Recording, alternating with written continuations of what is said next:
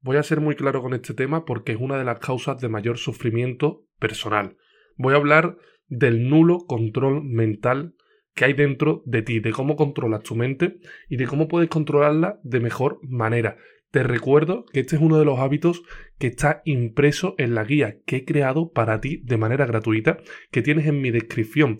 En esta guía hay una definición de los 7 hábitos que te alejan del top 1% mundial, de ser una persona de gran valor. Una persona de gran valor es esa que mejora cada día con propósito hacia su mejor versión, que tiene una serie de cualidades y hábitos que le hacen diferenciarse del 99% de la población. La población actual, esta sociedad en la que vivimos hoy en día, está yendo hacia un lado. Sin embargo, hay una serie de personas de alto valor que están construyendo una vida diferente al resto. Para eso, tienes que dejar de realizar los siete hábitos que te pongo en la guía de manera rápida y clara. Vamos con este hábito que, como te he comentado, es el nulo control mental. Lo que existe, existe ahora. Ni ayer, ni mañana, ni hace 30 minutos. Es simplemente en el día de hoy. Este momento es el único que vas a experimentar. Y mañana, cuando vivas un momento, no vas a saber cómo va a pasar. No vas a saber lo que va a suceder. Lo, único que está en tu mano es hoy, el momento presente. Por eso tienes que conseguir alejar las dispersiones mentales que hay en tu cabeza. ¿Cuántas veces estás hablando con una persona y estás pensando en otra cosa?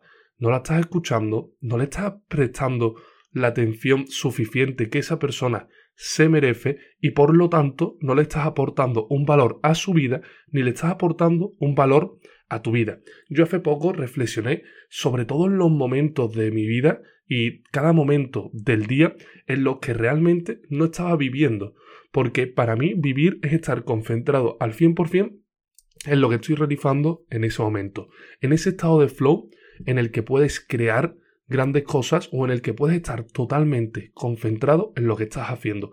Por supuesto que necesitamos otros estados de dispersión para poder desarrollar esa mente creativa que en algunos momentos, por ejemplo, dando un paseo, pues te vienen ideas creativas o en algún momento en el que estás, por ejemplo, realizando una tarea menor, como puede ser fregar los platos, también te puede venir ideas o la solución a algo de lo que estabas pendiente de resolver. Hay que diferenciar entre estos dos estados, pero aquí, en este control mental que tan poco están experimentando las personas, estamos hablando más de cuando te pones a trabajar, cuando trabajas en algo que a ti te importa y no puedes concentrarte al 100%. O, por ejemplo, cuando estás realizando cualquier actividad con un ser querido, estás en un lugar de ocio, estás haciendo deporte y tienes la mente continuamente en otras cosas, en lo que hiciste ayer, en lo que vas a hacer mañana en el plan del fin de semana, en los problemas de tu negocio o en cualquier tipo de situación. Por eso tienes que dejar este hábito al lado porque no te aporta nada, te quita valor como persona.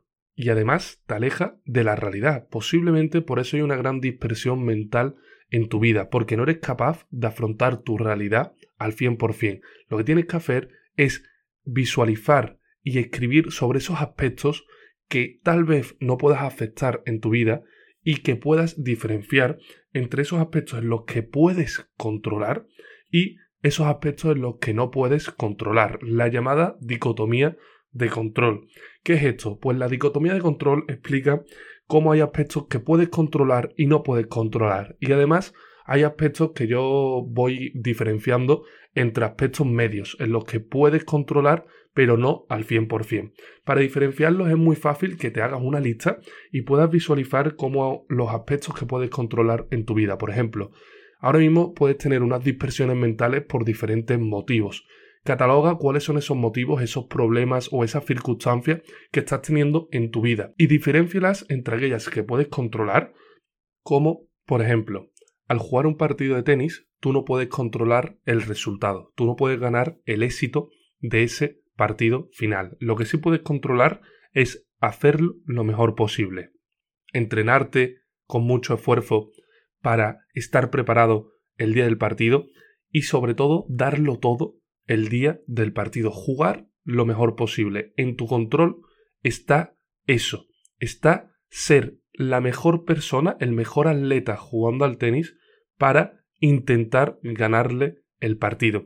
Si llega el partido, das lo mejor de ti, pero lo pierdes, te puedes ir a casa con la cabeza muy alta porque has dado todo lo que tenías. Simplemente el rival de enfrente ha sido un poco mejor. Por tanto, lo que puedes controlar es hacerlo lo mejor posible. El esfuerzo que hay detrás, por ejemplo, de jugar un partido de tenis, de cambiar un hábito, de estudiar, ese esfuerzo siempre lo vas a poder realizar con disciplina y determinación. Por eso tienes que centrarte en todas esas cosas que puedes controlar. Lo que no podrías controlar son, por ejemplo, algunos problemas de salud que puedas tener antes de estudiar, antes del partido o en algún día específico en los que te hayas visto involucrado cambiando un hábito. Tampoco puedes controlar los aspectos de salud que tenga algún familiar tuyo o alguna persona que tú quieres.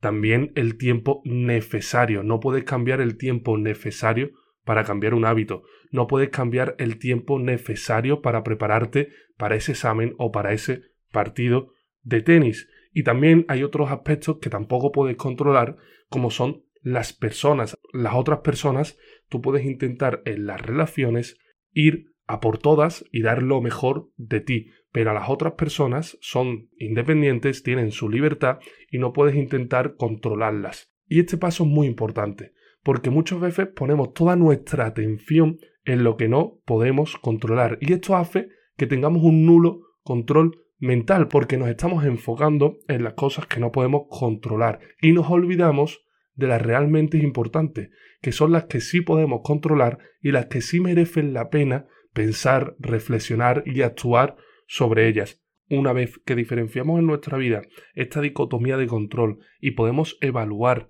los problemas y las acciones en las que podemos controlar y en las que no podemos controlar o podemos controlar en parte, a medias, sabemos en qué podemos prestar la suficiente atención y sabemos sobre qué no merece la pena estar pensando y dándole vueltas a la cabeza sin que controlemos lo que vivimos. Mi mayor recomendación, y es algo que me cuesta muchísimo cada día, es centrarnos en el presente, vivir el presente como si fuera el último día, olvidarnos del pasado y de lo que va a venir, porque siempre el pasado nos condiciona y el futuro nos da incertidumbre.